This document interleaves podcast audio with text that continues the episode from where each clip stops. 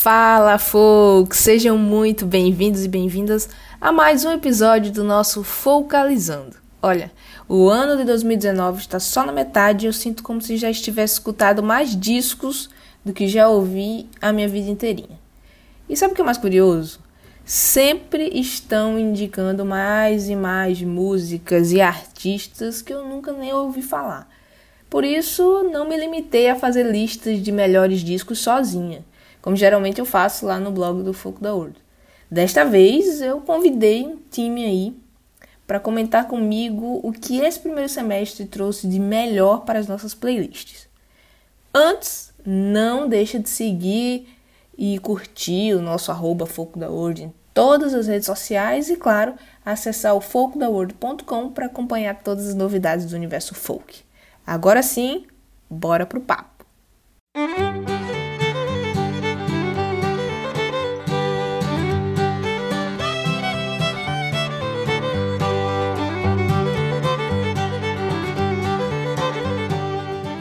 Para começar, meninos, o que foi mais difícil? Acordar cedo no sábado para gravar esse podcast ou selecionar os melhores discos, porque teve muito lançamento bom esse ano? Eu tenho uma vida de dois, acordado às seis da manhã, tá tranquilo para mim. É, eu dormia, eu, eu dormi às três, então foi difícil acordar cedo. É, não, gente, pra mim não tem jeito, assim, eu, eu funciono no horário no Brasil. Eu fui dormir, tipo, quatro da manhã e acordei sei lá, era meio-dia aqui. Que é meio-dia aqui são oito da manhã no Brasil. Eu funciono no horário do Brasil. Meu Deus. É, é, é, é complicado. Eu já tô acostumado a acordar cedo, tá sussa, né? É, gosto bastante de acordar cedo também, então tá tranquilo. Tá Pedro, te, Pedro tem bebê, Heitor é surfista. Sim. Eu, eu entendo. Eita. Então, meninos, vamos lá. Se apresentem para os nossos ouvintes. Quem são vocês? Vamos começar com os novatos aqui. Vai, Hugo, começa contigo. Quem é você? Beleza. Eu sou Hugo Oliveira, de Angra dos Reis, Rio de Janeiro. É, um duo de folk chamado Feito Café, com a minha esposa, Letícia Pacheco. A gente lançou em 2018 ou 17, não tô lembrado agora, o nosso primeiro EP, chamado Barbacena. É, sou jornalista também, pós-graduado em jornalismo cultural. Tenho uma coluna cultural aqui na cidade onde eu moro. Falo sobre música também, sobre cultura, enfim. Enfim, estou muito feliz aí com, com esse convite do, do Folk da World para falar sobre os discos aí que mais me impactaram nesse, nesse ano aí. É isso.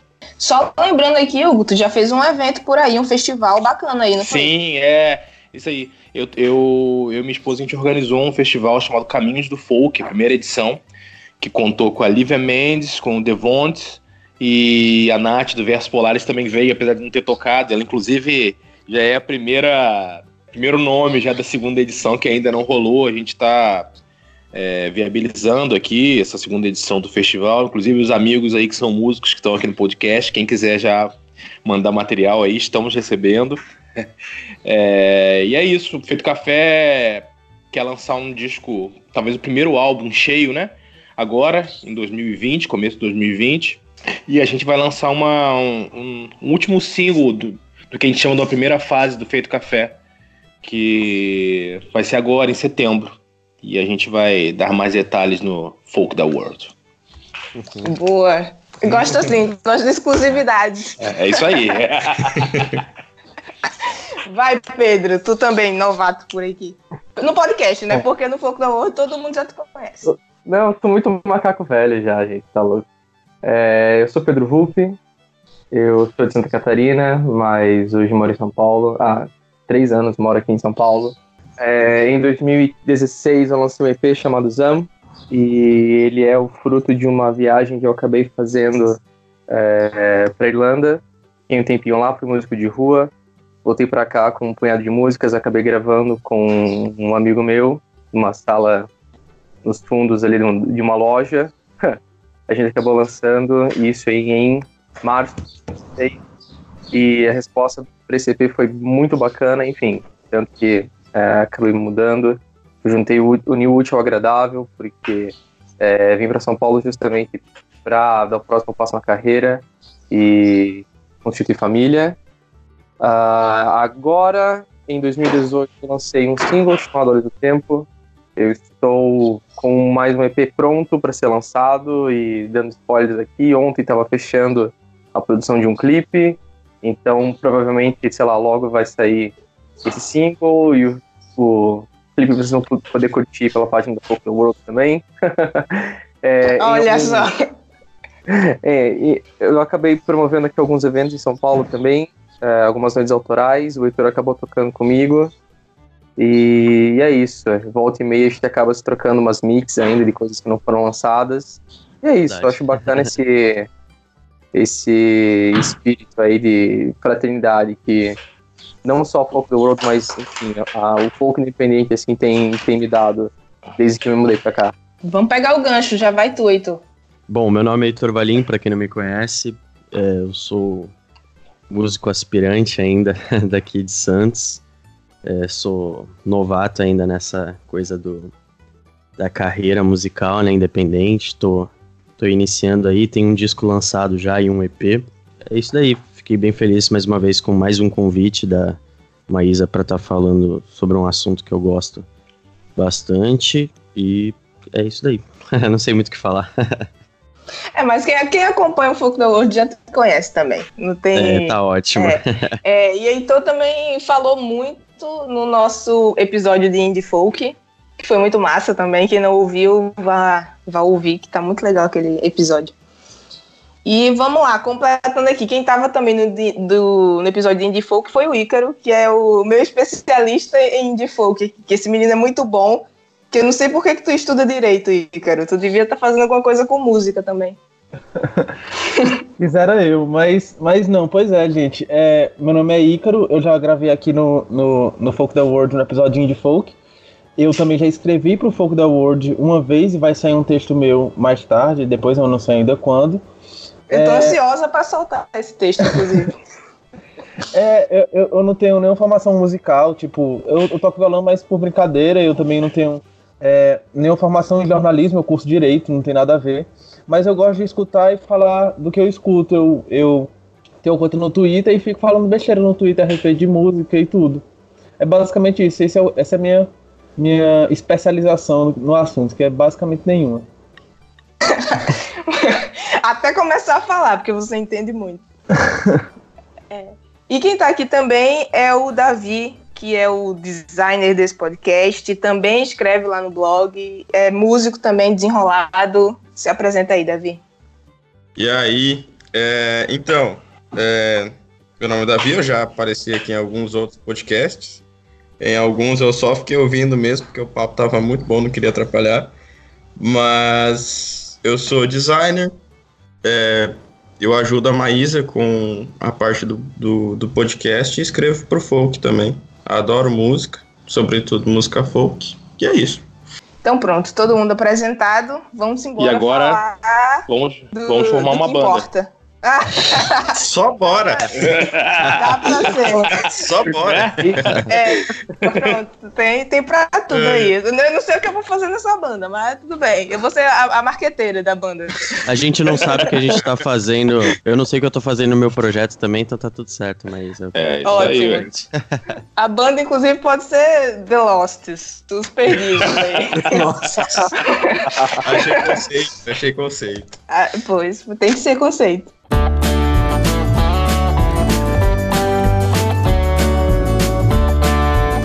Mas aí, meninos, muito lançamento bom nesse primeiro semestre. O segundo semestre também já tá começando, que eu sei que a gente vai comentar sobre alguns discos desse de julho e agosto já, que tá com tudo esse ano. Sim. O folk tá na fase muito massa. E mas eu queria que a gente começasse falando sobre os lançamentos nacionais. O que é que vocês estão ouvindo aí nesse, o que, que vocês ouviram nesse primeiro semestre que foi lançado aí no Brasil? Vocês Selecionaram alguém? Estão de olho em algum lançamento? É, posso ter as honras aí de começar? Vai lá, vá sem medo. Então, é, eu, eu ouvi, na verdade, não ouvi tantos álbuns assim ao longo desse ano, mas eu selecionei um especialmente aqui pro Folk da World, que é, que é de uma banda bem conhecida, né? Que é o, que é o Vanguard Sings Bob Dylan. E eu gostei bastante do disco. É, foi lançado em, em junho de 2019. E aí o Vanguard se propõe a revisitar o repertório do Dylan, principalmente os clássicos, né? Eu achei. Cara, o Dylan é o seguinte, eu não sei se vocês vão, vão ter a mesma, mesma ideia que eu, mas é, eu acho que não dá para mexer muito no Dylan, cara. Outros artistas você pode dar uma roupagem diferente, brincar, tentar desconstruir as músicas, mas o Dylan eu acho que, que cai bem fazendo, sendo talvez o mais fiel possível é, é, ao Dylan na medida do possível, né? E eu acho que o, que o Vanguard conseguiu isso nesse, nesse disco. É, o disco está muito fiel, muito. É, é, acho que presta uma reverência ao Dylan. Os arranjos são bonitos, é tá bem gravado o disco. E eu acho que a essência da música tá ali. E eu achei muito legal. O que eu achei muito legal é que nesse disco me soa como uma como uma, uma verdadeira mesmo homenagem. Assim, eu achei vi uma, uma entrevista do Ellie Flanders e eles é, ele, ele, ele fala na entrevista né, que para eles foi muito natural gravar é, é, essas canções do Dylan porque principalmente para ele, sempre o Dylan sempre esteve lá, né? Eles são de, de Cuiabá, se eu não me engano, e hoje moram em São Paulo, né? Inclusive a formação já mudou e tal, mas o Flanders tinha uma banda e depois, é, antes do Vanguard, né? Ficou solo e quando ficou solo, o, o Dylan é, bateu, né? Aquela figura do cara com violãozinho, com a gaita, que, que eu acho que a maioria que tá aqui conversando já já reverenciou em algum momento ou segue reverenciando, então é, é isso. Eu achei muito bonito o álbum. É, meus destaques são Don't Think Twice, It's Alright, It's All Over Now, Baby Blue, I Shall Be Released, Simple Twist of Fate. Muito bonito disco, bem tocado, é, sem muitas invencionices.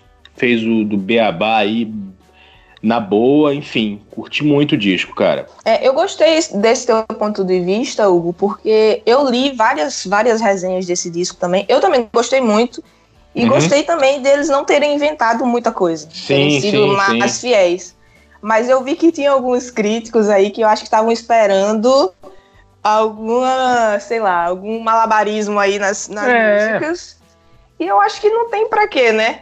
Como é, você falou, eu... Dylan é Dylan, não tem como se mexer muito. E, e tanta gente já gravou ele. Sim, sim. O próprio Zé Ramalho, né? Tem um disco todo de músicas sim. de Bob Dylan em Exatamente. português e tal. E deu sim. uma cara boa também. Mas eu achei muito bonita essa homenagem do, do Vanguard eu Dylan, também, sendo natural, também. assim. Sim, sim. Não, é, é, quem ouve não, é, sente que não é forçado, sabe? Não tá forçando uma barra ali. É um grupo mesmo que, que, que, que, gosta do trabalho do cara e grava aquilo com amor. Isso tá, tá refletido para mim nas faixas, assim, sabe? Tem uma emoção genuína ali. E eu acho que foi um, um ponto pro Vanguard aí, sabe? É uma bola dentro, mais uma, né? Dentro da, da discografia dos caras. Sim, e massa também que não ficou, apesar de todo mundo perceber o como, como Dylan ele influencia no Hélio, não ficou só focado no Hélio, né? Acho que sim, todo mundo canta, todo sim, mundo todo canta mundo ali. canta, exatamente. E, e, bons vocalistas, cara. As pessoas mandaram sim. muito bem. Todo mundo mandou muito bem. Eu não sei quem é o cara que canta o Hurricane, se é o, se é o guitarrista, se é o, se é o baixista, enfim, ficou demais, cara, assim. Deu uma, uma, uma, uma versatilidade, eu acho, né? Você, de repente, tem só uma pessoa que canta e você... Epa, tem mais três cantores aqui, é. quatro cantores aqui, então, pô, né? É, então eu achei mais. muito legal, sim. O que mais que vocês ouviram aí, meninos? Ou vocês são tão só ouvindo a gringaiada e estão esquecendo aí os brazucas? Como é que é? Eu ia falar do Vanguard, mas. Pegar, ah, mas comenta aí. Pô, né, cara? Pô, acho que todo mundo queria falar um pouquinho desse disco, porque realmente ficou muito bom, mano. Ficou realmente legal. muito bom. E eu sempre tive a, eu sempre tive o Hélio Flanders como o Dylan brasileiro. Porque, sei lá, remete muito, o jeito dele cantar influencia demais. Ainda mais depois do papo que eu vi entre ele e o Thunder. E, então, tipo, ficou bem mais forte, assim, o Thunderbird, né? Saindo um pouco desse, do, do disco do, do Vanguard, eu ouvi e eu tô ouvindo, porque ainda tá saindo, né? Os caras do, do Sola, que estão com uma proposta super legal aí. né? Tentando. Eu não, não podia deixar de falar, porque esses caras são incríveis, assim, eles se propõem a fazer um som e eles conseguem. E em um- uma parada que é um nicho, eles conseguem incrementar muitos elementos, né?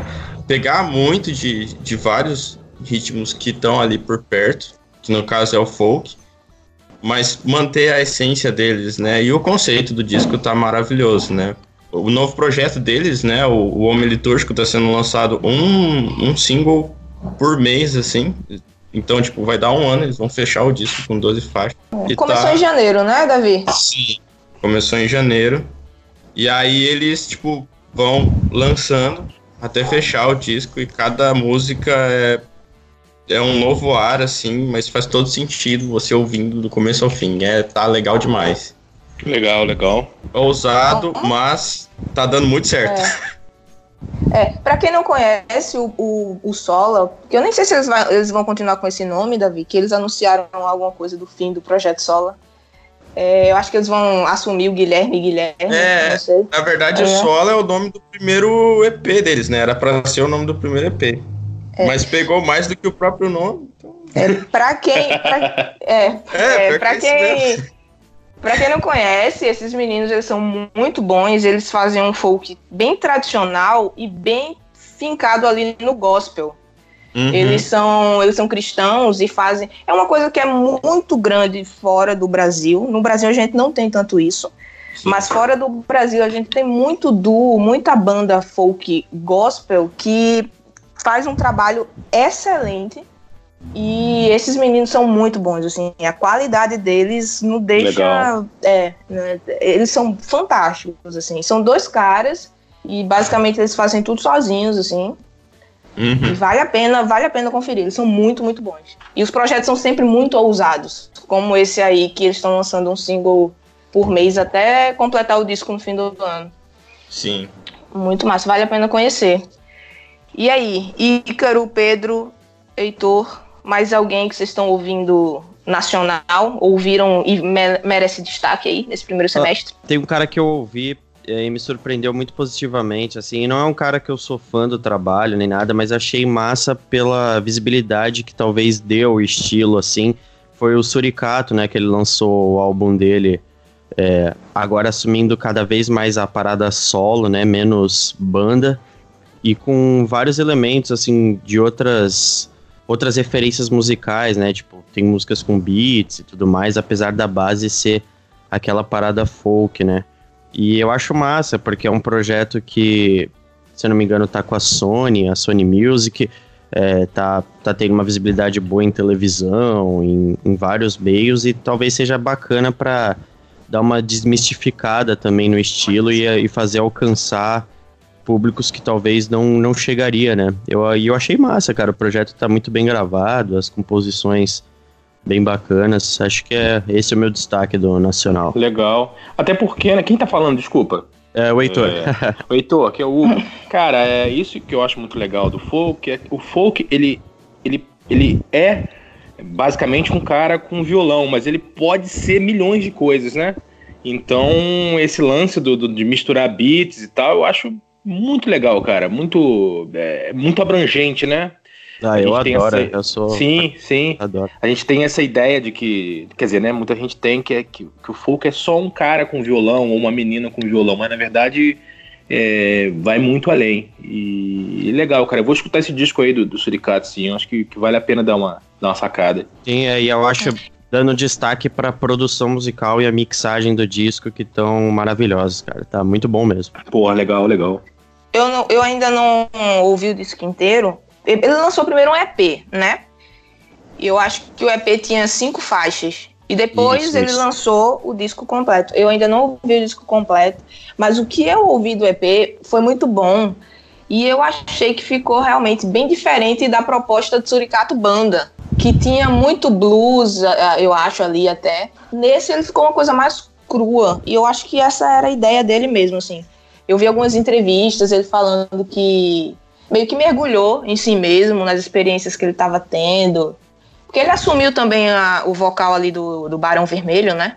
Sim, Sim, sim, ele é- tá no Barão agora.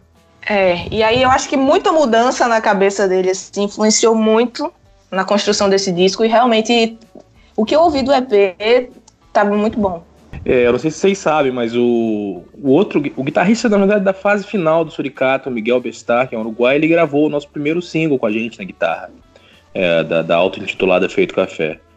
É... É, já começou com moral, né, Hugo? Olha é. só que massa. e aí eu me lembro que eu fui no, no casamento desse guitarrista, e aí o pessoal do Suricato tava lá, inclusive o, o vocalista, né? Eu fiquei na fila, assim, atrás dele. Tinha uma fila para entrar no lugar. Aí eu falei com a minha esposa, porra, o cara do Suricato tá aqui, ó.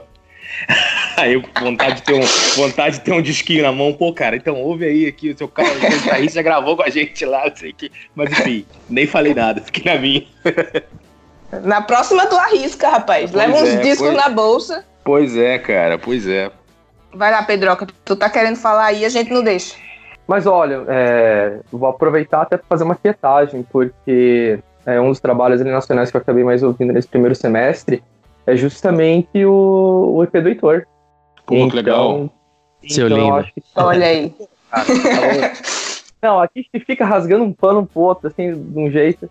Mas é fica sério, mesmo. Eu, eu, eu acho sensacional. Bromance. É, é. basicamente. Mas eu acho que assim, é, o EP primeiro me surpreendeu num sentido de não conseguir classificar ele, talvez com os mesmos termos de, dos outros trabalhos do Heitor, que eu já acho muito inventivo. Sei lá, o, o primeiro EP, assim, eu, acho que ele tá de uma maneira mais, mais crua, mais, mais, sei lá, mais folk puro, assim. O disco eu já achei tipo, que, o, que o Heitor acabou se reinventando. E nesse EP, acho que é uma coisa mais de é, reinventar o som por já saber, tipo, que ele já estava em estúdio, já estava aprendendo a, a, trabalhar com produção, com mixagem, e eu acho que, enfim, foi uma coisa dele ter levado isso para um próximo patamar e acabou se permitindo testar coisas, elementos e, enfim, sei lá o que estava passando na, na cabeça do, do menino quando estava fazendo isso, mas eu quero saber. Então, assim, foi uma coisa muito legal, porque, primeiro, é, não estava esperando nada é, instrumental, e daí, meu, quando você para e, sei lá, percebe, sei lá, faixas como, sei lá, a Rapid Eye Movement ou a própria Sleep, assim, cara, é um, é um, é um soco no ouvido, de uma, sei lá, da maneira mais gentil que tu possa soar, porque eu acho muito autoral, entendeu?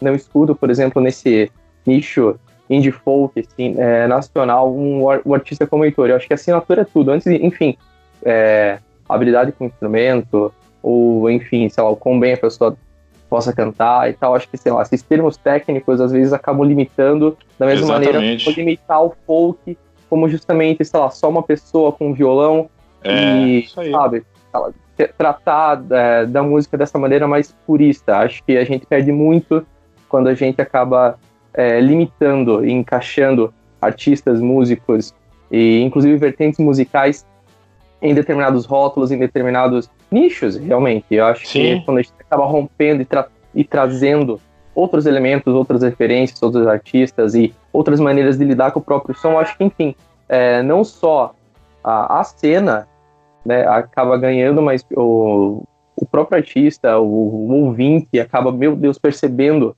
não só a, o artista que ele está ouvindo, mas, enfim, reconhecendo elementos de outras vertentes, de outras sei lá, eu acabei me perdendo aqui, mas é isso, acaba é, reconhecendo é, elementos de outros estilos musicais que não necessariamente fazem parte daquele que ele está habituado a ouvir. Sim. Quando você tem, sei lá, tipo, um trabalho, esse como esse último EP do Heitor, foi aquele boca aberta, cara, e eu achei genial mesmo. Inclusive, esse, Isso, esse, esse, essa, esse, esse, esse link que você tá pegando aí é muito bom para um, um próximo para um próximo podcast aí, né, cara? De, de, de desse lance de, de, incorporar outras coisas e o que é folk mesmo, assim. Eu acho que é um puta tema aí, aí, Maísa. Eu acho Ligado aí, ó. É. Sim, sim, sim, sim. Eu tô, tô de olho aí na, nessas coisas.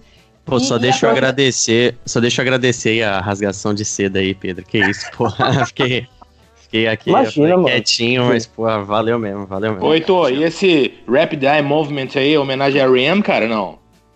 Não é uma homenagem, na verdade, assim, contando a história mesmo, esse EP, já que o, o Pedro falou, né, de onde eu tava na cabeça, eu realmente tenho um problema de insônia, assim, bem sério. Certo. E e uma das coisas de quem tem problema de insônia é o, é o rebote de sono, né? Então, tipo, qualquer cochilo você às vezes entra em sono REM. E É. por isso que ela é a música mais curtinha, a música mais rápida e tal, porque é o sono REM, assim, sabe? Tipo, é uma. Tem um beatzinho gostosinho e tal. É uma parte Legal, boa do- legal. Do, sono que eu tenho, mas que é curta. legal, legal. É. Boa sacada, cara. E, e só aproveitando aqui a babação do, do Pedro com o Heitor, eu já falei pra Heitor várias vezes que ele, pra mim, é um dos caras mais criativos da nova geração, assim. Eu espero que alguém veja Heitor, assim, numa grande gravadora e pegue esse menino aí. Se eu tivesse grana, eu já teria investido em Heitor. que isso, velho. E puxando, puxando pro que o Pedro falou também, né? é- é, o lance da- de perceber como folk, como outras coisas. O próprio Renato Russo falava isso, falava que a Legião era uma banda de folk que trabalhava com pop e era, na verdade, era uma banda de folk que trabalhava com rock e era percebida como pop. Então dá pra você ver a partir disso aí o tamanho da- do problema que a gente tem nas mãos aí pra definir certas coisas, né?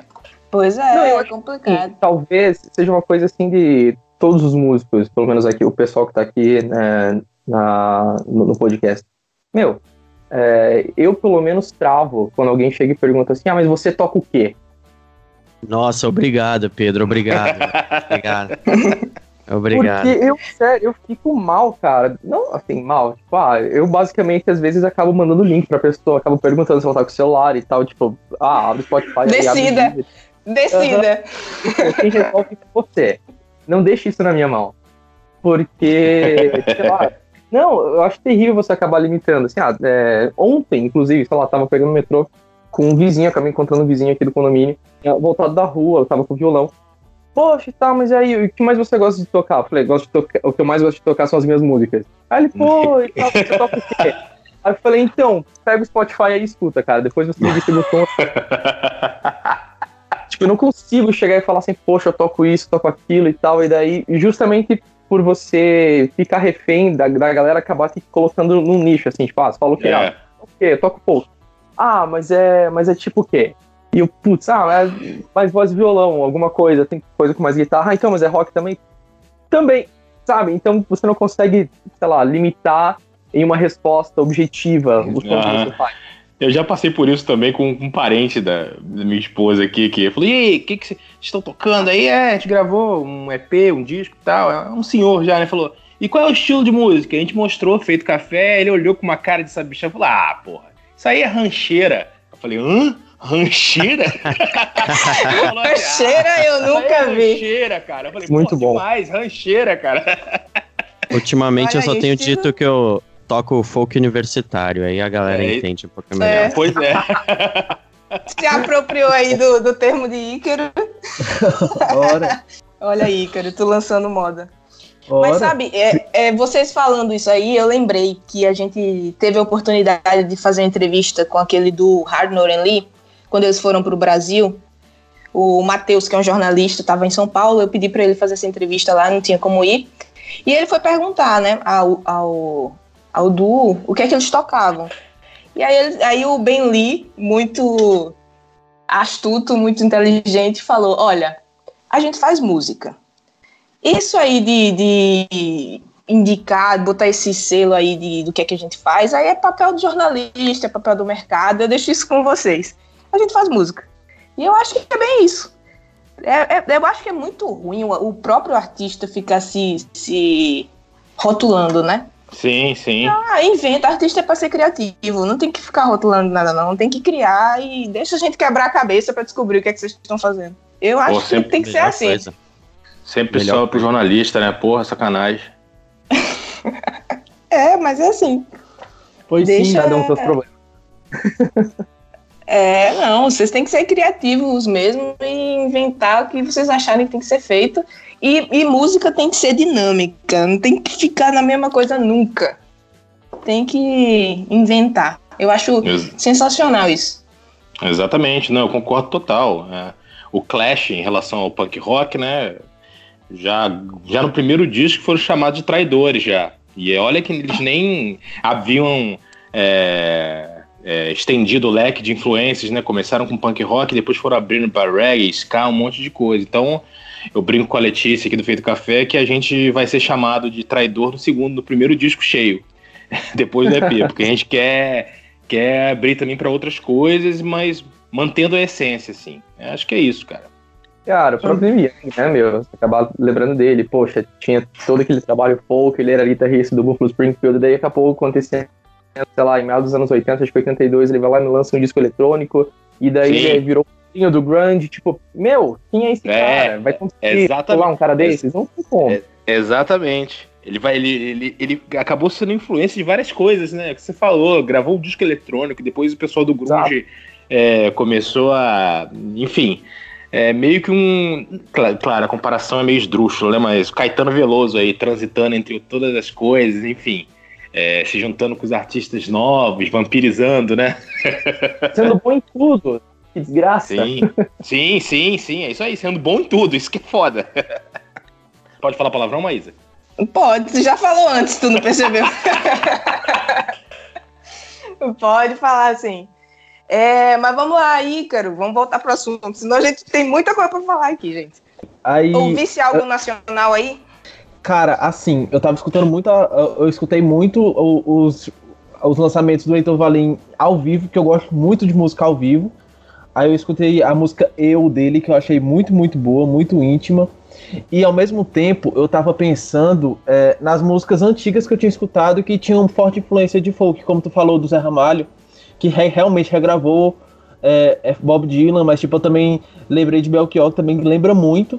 Aí eu lembrei automaticamente do álbum que eu escutei esse ano, que não é, é propriamente de folk, é MPB, que eu odeio esse termo, mas é MPB, é, é do 5A Seco, Pausa, que especialmente na primeira música, auto-intitulado do álbum, Pausa, tem muito disso, desse lance voz e violão, que é típico de alguns ramos da, da, da abstrata MPB que existe aí no, no Brasil, que me lembrou muito, muito folk. Eu acho, e tipo, é muito gostosinho de ouvir. As letras são muito bem escritas, tem muita participação legal e o, e o disco é muito, mix, muito bem mixado. Tipo, é, enquanto, enquanto uma obra de música é muito boa, agora enquanto uma obra de folk eu não tenho certeza porque eu não sei, na verdade, é, o que é que é o que nesse balaio da MPB, que é tudo misturado. Outra coisa também que só existe no Brasil é esse tal de pop rock, que também existe, é, é uma nomenclatura que só existe no Brasil, pop rock. Eu odeio esse termo, cara. Pop rock? É porque ele não sabe o que é. Eu não sei o que, é, que esse povo faz. Pop rock.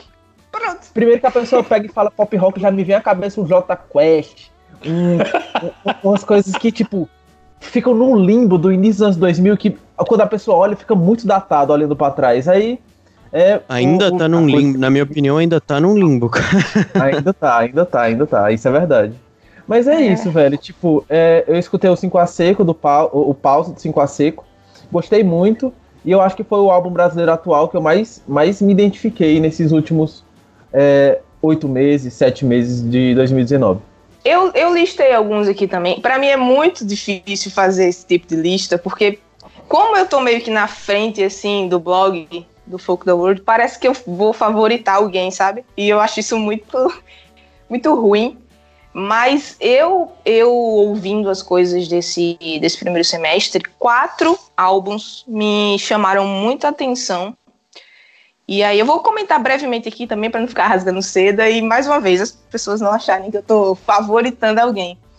Um deles foi o do Murilo Augustos. Não sei se vocês acompanham o Murilo, mas eu acho ele um cara fenomenal. O que o Murilo faz como One Man Band no Brasil.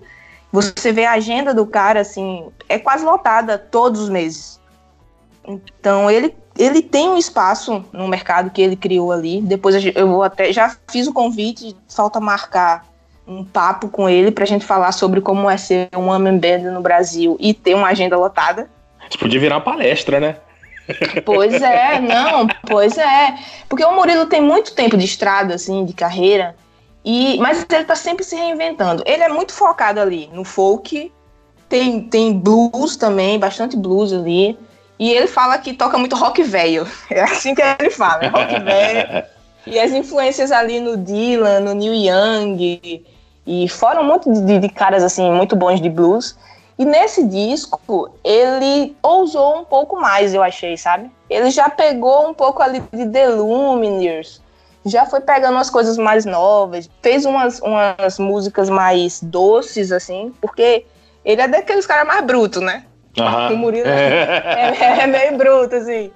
E aí ele conseguiu fazer um disco muito bonito, que meio que começa a, a mostrar todo, toda a experiência que ele teve já de vida e de carreira, sabe? E foi um disco que eu gostei muito, assim, foi logo no começo, acho que foi a primeira resenha do ano, do, do Folk the World, logo no começo do ano, e eu acho que vale muito destacar, porque a qualidade é incrível, e, salvo engano, ele foi produzido por um guitarrista é, que hoje ele é um guitarrista brasileiro que hoje mora em Nashville. Ele toca na banda em Nashville. E é o Matheus Cantieri, eu acho o nome dele. Depois o Murilo me corrige aí, comenta aí onde eu postar isso aí, Murilo, corrigindo. Mas é um disco muito bom, qualidade excelente e, e eu achei ousado, assim, do Murilo, as coisas novas que ele colocou. Não sei se vocês ouviram, se vocês acompanham o Murilo, mas vale muito a pena.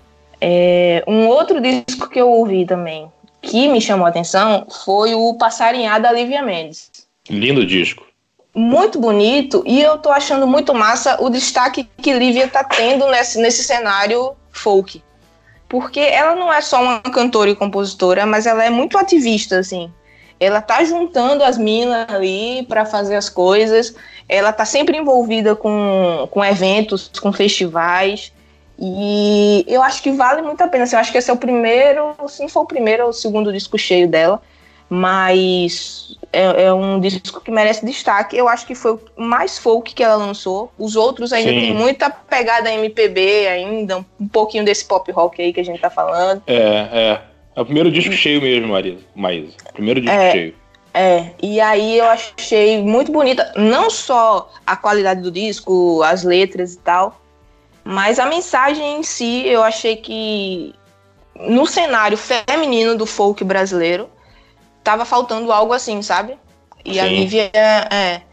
São, são alguns destaques. A Versus Polares, a, a, a banda Corcel, que são quatro meninas fantásticas. Muito massa, inclusive. Muito massa. É, é, e a Lívia estão tendo um destaque aí, estão dando uma cara muito legal pro folk feminino. E eu acho que vale destacar esse disco da Lívia aí, porque tá, tá muito bonito. Saiu recentemente o clipe também, né? Sim, passarinhar. É, muito, muito bonito. Eu faço votos que a Lívia se destaque ainda mais, porque tá, tá muito massa. Aí, um, um terceiro disco que me chamou a atenção é um assim, se você for ver de qualidade tal, ainda é muito simples. Que é o The Tale of the Boy with No Name, de um cara chamado. O projeto chamado Morning Whispers. Que eu não sei se vocês conhecem também. Eu acho que ele tocou num, num, num evento que tu tocou também, Pedro. O Vinícius. sim. Sim, ele Né? acabou participando de uma edição do, do Clube do Folk aqui em São Paulo e ele acabou abrindo o evento e eu acabei fechando. E foi, Olha muito, aí. E foi muito bom, muito bom mesmo. E é justamente isso que você comentou, assim, é, pelo menos na apresentação dele deu muito a entender, tipo, que era ele de maneira, tipo, não vou dizer simples assim, mas tipo, direta. Chegou, violão, É. cantou, mandou ver. É, não, pois é, porque assim, ele é muito novo ainda, esse menino. Ele ainda é muito cru. Ele faz tudo sozinho. Basicamente, aquele artista que grava as coisas no quarto ali, que nunca teve oportunidade de fazer nada maior. E eu tô acompanhando ele desde o começo e é muito bonita a evolução que ele tá tendo. Você olha pra ele você vê um Bob Dylan jovem, né? É aquele menino franzino, magrinho, com aquele cabelo cacheado assim, bagunçado. E ele com o violãozinho dele ali fazendo as coisas. Me, me chamou a atenção esse disco também pela ousadia, assim. Porque ele tem tudo pra ser aquela pessoa que, ah, esse mercado não é pra mim, eu vou desistir. Mas ele vai lá e faz, sabe? E eu acho que isso merece destaque também. E é um disco muito bonito porque ele tem alguns problemas, e todos nós temos, eu acho, hoje em dia, de ansiedade, de depressão, de não sei o quê. E ele canta isso nas músicas mas com a pegada positiva, assim, tipo, tem uma luz no fim do túnel, sabe? E eu acho fantástico, assim, eu acho muito bonita a mensagem toda que esse menino passa. Então, o meu destaque pra ele é isso. Como eu falei, se você for ver qualidade, estúdio, não sei o quê, como esses outros caras que a gente falou, de Vanguard, de Suricato, a gente não vai encontrar. Mas aquela música honesta do folk ali, do comecinho lá do Dylan e tal, a gente tem. E eu acho que isso merece destaque também Quem não ouviu, vá ouvir. The Tale of the Boy with No Name. Que é baseado numa história que ele mesmo criou também. É um menino ousado, esse menino. Massa, É eu vou um- procurar, sim. Procura, é muito legal. E pra fechar, o outro que me chamou muita atenção foi. Não sei se vocês conhecem a banda Yellow Boulevard, que é do sul, que faz folk rock. Eu adoro esses caras. É. Nossa, o disco novo deles é Roll Your Window Down. É uma das melhores coisas que eu ouvi esse ano, gente. Assim, pau a pau com o disco gringo. Procurem. Eita, já tô vendo um teclado aí, hein? Tô ouvindo, Eita, foi mal, esqueci. tô ouvindo um teclado aí no, no- Já indo no Google. Procurem. Roll Your Window Down, da Yellow Boulevard. É, o, o vocalista dessa banda é o Pedro Nascente. Pedro tem um projeto solo muito bom. Também é um cara meio Dylan. É um, um magrinho, franzino, violão e gaita. E ele se juntou com esses meninos, eu acho que eles faziam um curso de, de produção musical. E fizeram essa banda, que faz folk rock. E é muito bom, gente. Vocês não têm noção como esse disco é bom. E, e não só de qualidade, de, de letras e tal, mas ele tem um tema que amarra ele, que começa aí pelo título, né? Que esse negócio de você baixar ah, dos carros antigos, que você tinha que rolar a janela para baixo, né? E aí ele tem essa proposta de ser um disco para você ouvir fazendo road trip. De você pegar o carro, ligar o som, botar o disco deles e sair viajando pela estrada. E é um disco exatamente para isso. Se você ouvir do começo ao fim, é um disco falando de estrada e falando de viagem e com a pegada excelente, assim. É um disco para você ouvir e ficar numa vibe muito boa. E a, a qualidade é excelente. Então, meus destaques vão para esse, além de todos que vocês falaram aí, que eu também concordo, que são todos muito bons. Mas esses quatro aí, por esses motivos que eu falei, eu acho que também merecem muito serem escutados. E, e vão atrás, que é muito bom. Mais alguma, alguma dica desse primeiro semestre de, de coisa nacional? Ou a gente já pode mergulhar aí nos, nos gringos, que eu sei que tá todo mundo se coçando, tem muita Eu- coisa gringa boa para falar. Eu tenho um, mas. Eu, eu, vou- eu vou me valer do, do argumento que foi soltado alguns podcasts atrás, que, do cara que disse que até forró é folk. Porque Dependendo faz do todo é. sentido.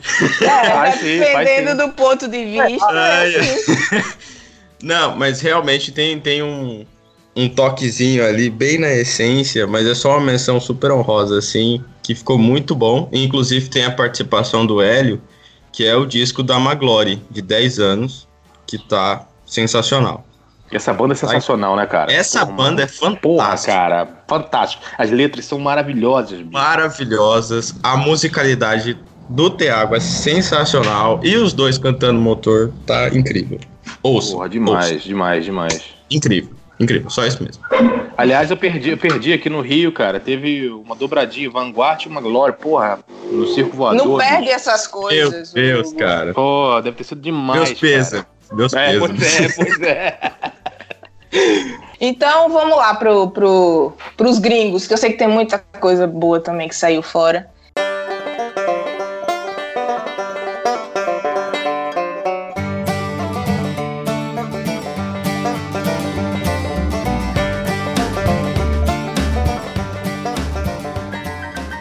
E eu vou começar falando, já que eu fechei aí o- os nacionais.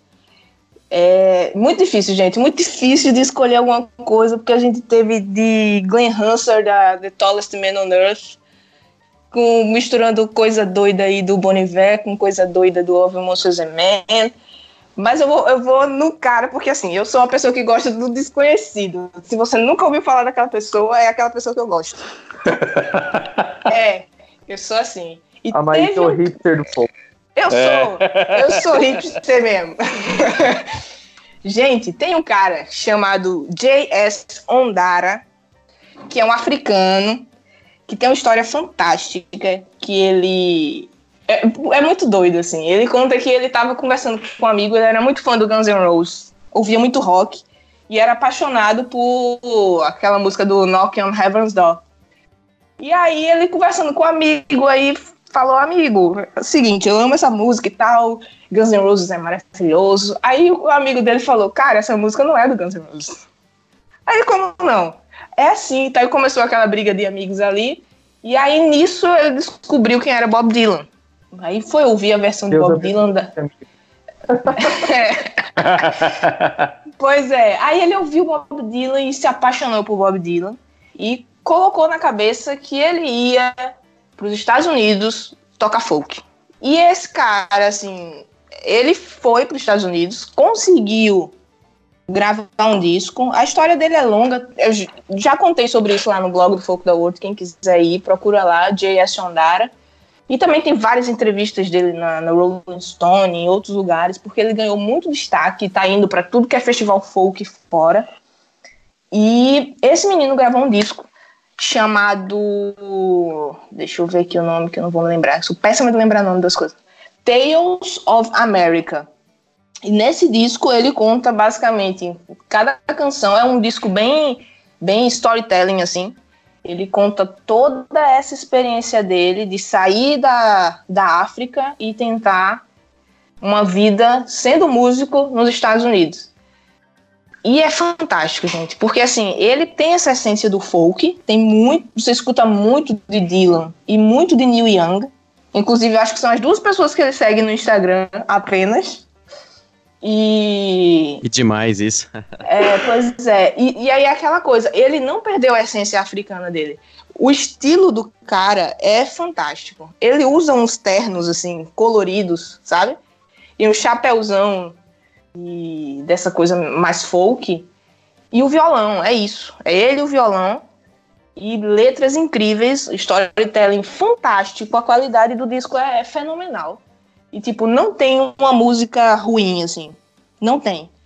E eu acho fantástica a história dele. Então, só a história do cara já me chama muita atenção, assim. Eu já amaria ele só pela história. Aí, quando você vai ouvir o disco, é, é de explodir a cabeça, assim.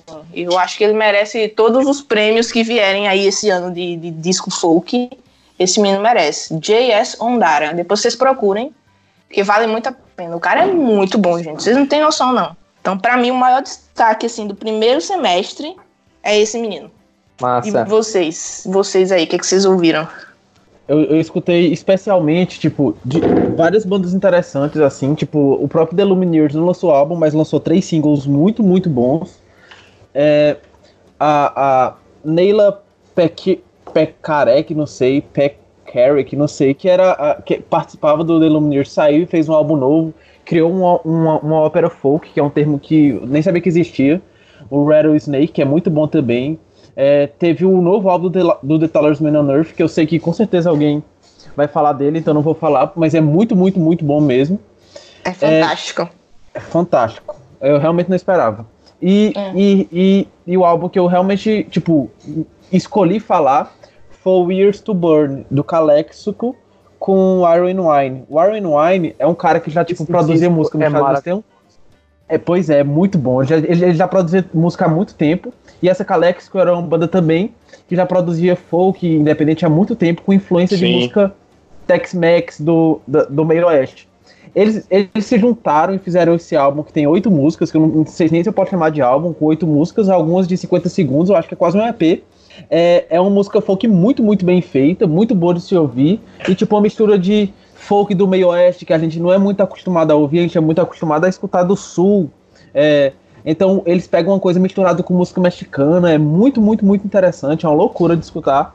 E eu queria fazer outro, outro adendo, que eu escutei a, Mai, a Maísa falando do, do cara que veio da África. Tem um cara chamado Michael Kiwanuka. Esse é demais, a- cara. Esse Ele é fez- demais. Sim, eu amo esse menino também. Eu gosto Deus. pra caralho do som dele também, é- cara. Fenomenal, cara. Ele, ele mistura muita black music, é, é, R&B, soul, com folk, principalmente nos dois primeiros álbuns. Ele fez a opening dos- das melhores séries do ano pass- do, de 2016, que é Big, Big Little Lies. Ele escreveu Cold Little Heart. E, tipo, os dois álbuns são, tipo, essenciais de 2016 e 2018. Do- Ou melhor, 2012 e 2016. Ele Isso lançou um, um single agora, o Money, que é, que é mais voltado pra black music, mas o cara se garante pra cacete. Então, tipo, vale super a pena. Demais, demais. Boa. Inclusive, vale muito aqui, aproveitando isso, prestar atenção no folk que tá vindo da África, porque tá muito massa, gente.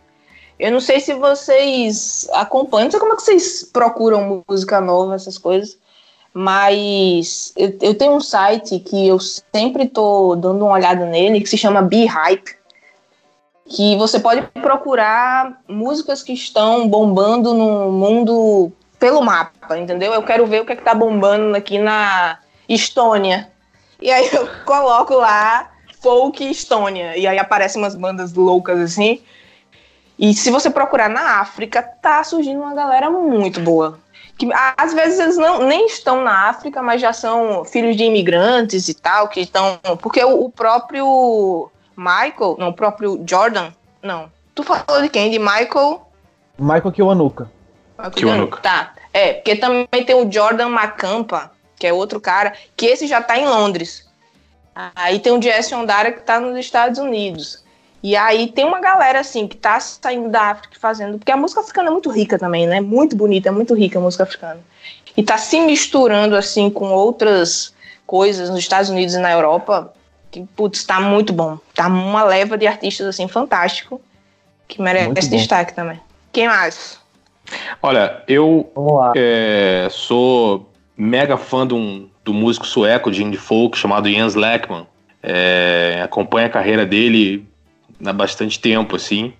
E ele começou realmente num, num indie folk mais, mais tradicional mesmo e tal. E ao longo dos discos foi abrindo leque para outras coisas.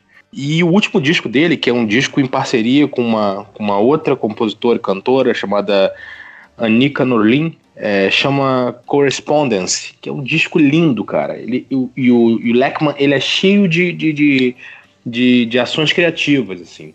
Então esse disco é um. É como se fossem dois, dois amigos, dois cantores, compositores, é, se correspondendo um com o outro.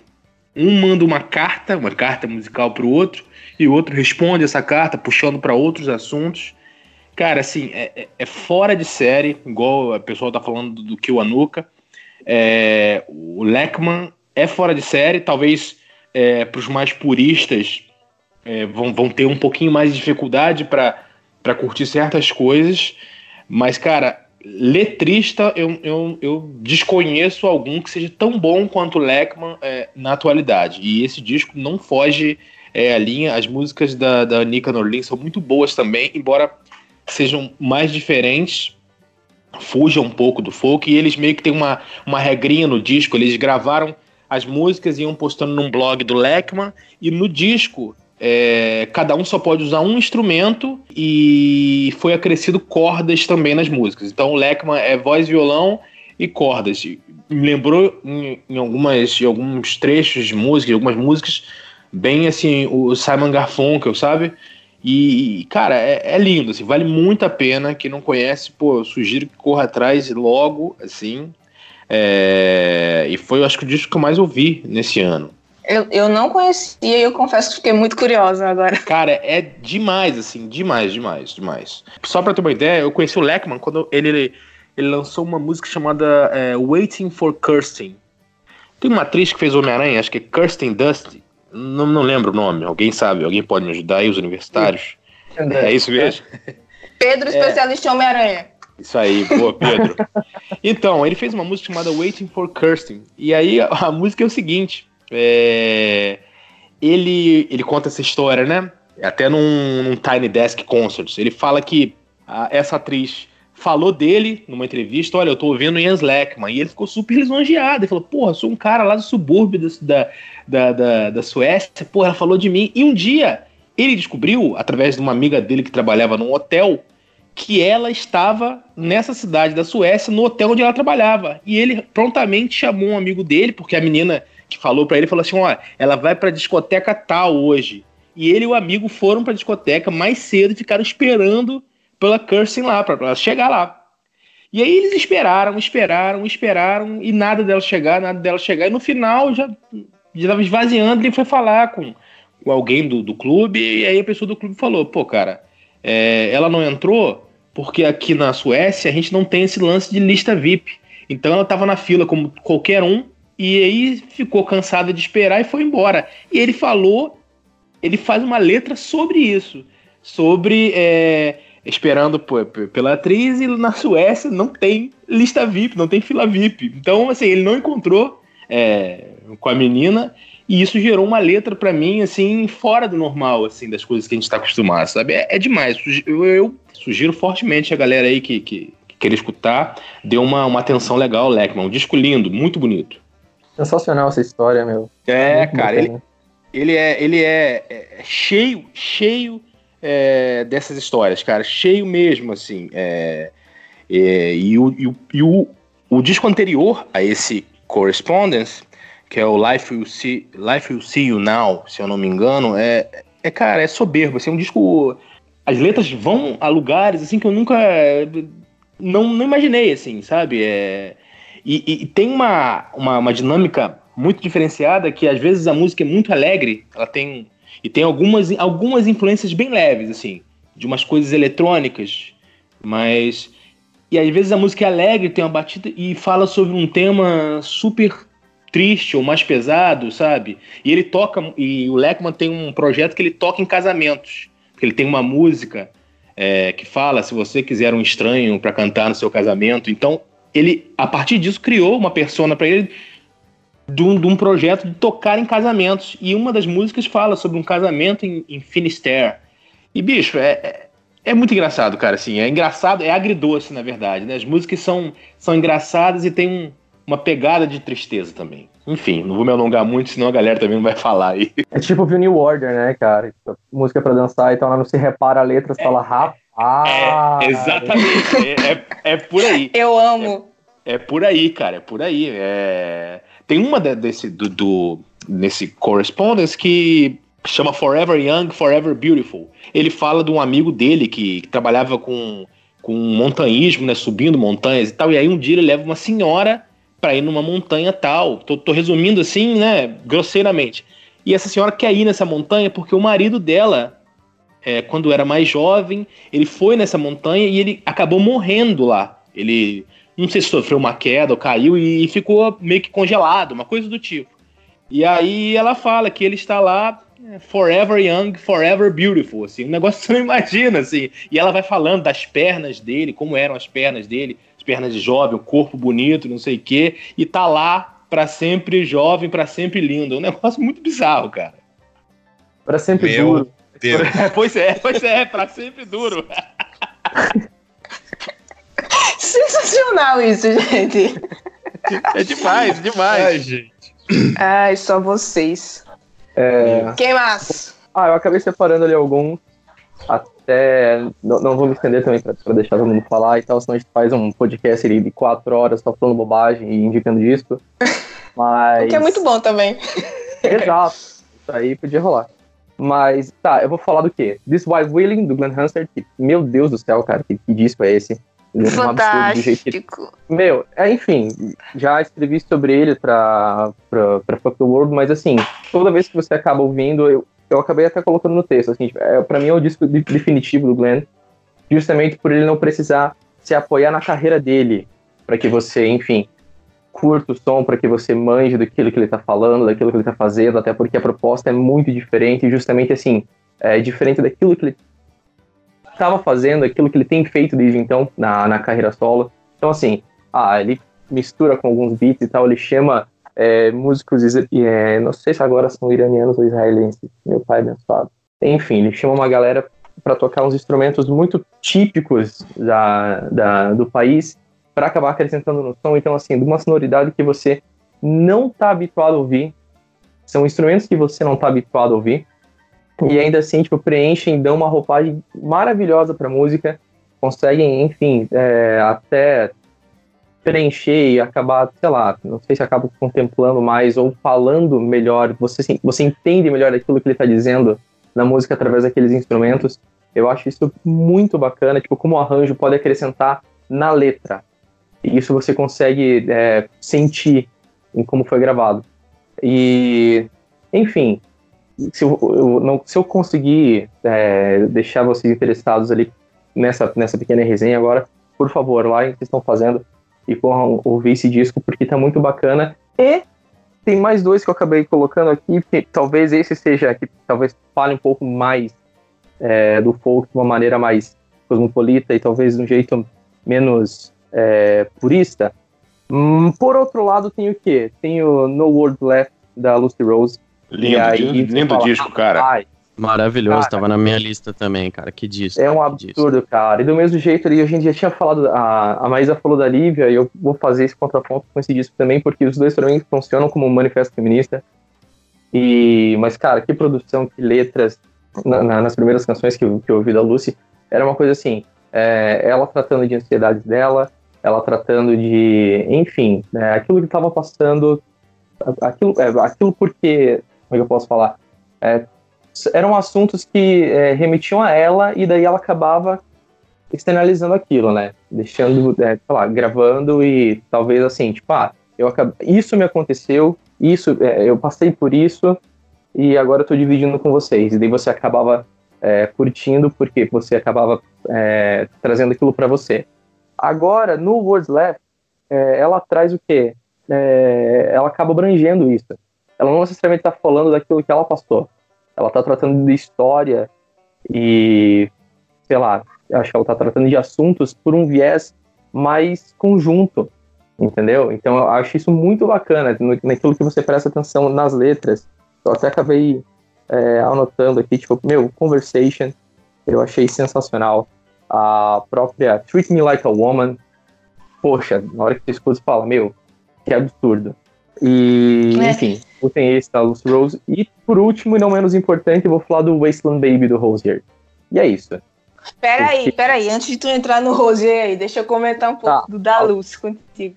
É, e o, que eu achei muito massa desse disco da Lucy, Pedro, é que foi um disco totalmente despretensioso. Ela não pretendia gravar um disco e ela foi. Eu vi muitas entrevistas e eu já falei aqui também no episódio sobre, sobre Mulheres no Folk, é, que eu, eu, eu entrevistei a Lucy, né? Eu conversei com ela e cara, assim, foi uma coisa que surgiu. Ela tava lá de boa, tinha viajado muito, feito muita coisa, resolveu dar uma pausa, assim.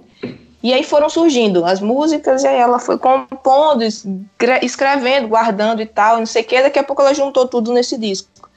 E foi um disco tão verdadeiro, assim, por ter sido totalmente natural. Saiu das coisas que ela estava passando e acabou assim, coincidindo com tanta coisa que a gente tem vivido, sabe? Principalmente as mulheres, assim, na, na indústria da música, que Uhum. era um disco que precisava ter nascido agora, sabe?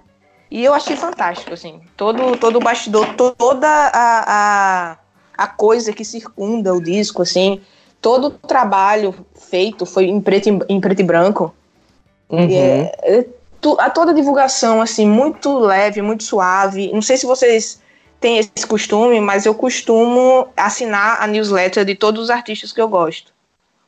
E aí eu assino a da Lucy também. E aí ela mandava constantemente newsletters contando o processo de lançamento, sabe? Mando, a, Uhum. primeira, a primeira foi sobre Conversations, que é a música que não tinha como não abrir tudo, porque é a música maravilhosa que fala sobre Fanta fantasmagórica aquela música, cara. Que É, disco, fantástico, porra, fantástico. porra. É. E aí eu achei tudo muito fantástico nesse disco dessa mulher. Assim, é outro que eu acho que merecia todos os prêmios folk aí que tiverem. Porque Os é vídeos estão os vídeos estão maravilhosos. Aquele vídeo que ela lançou do álbum inteiro, assim, que é um vídeo de 45 minutos, 50 minutos no Sim. YouTube, assim, é, é lindo, cara. É que é um Pois é. filme. É, um filme. É, foi tudo, foi tudo muito bem trabalhado, eu achei, sabe? De, de toda a construção, visual, música. Ela enfatiza muito voz. Mais do que qualquer coisa, assim. Acho que a mensagem na voz dela tá muito é muito bonita, assim, muito bem apresentada.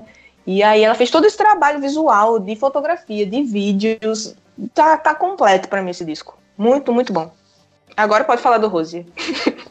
Ah, meu, Wasteland Baby é um baita de um disco, escutem, é isso aí. Não, mas...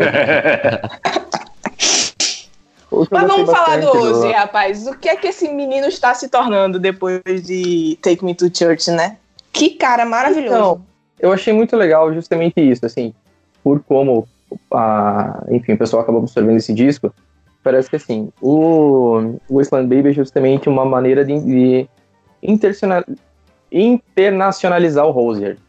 Ou pelo menos uma coisa que ele acabou é, comentando em algumas entrevistas, que assim, é, ele acabou mirando muito em influências é, norte-americanas. Então, tipo, não necessariamente é, da música, mas da literatura, né, que está muito presente na, no processo de composição dele.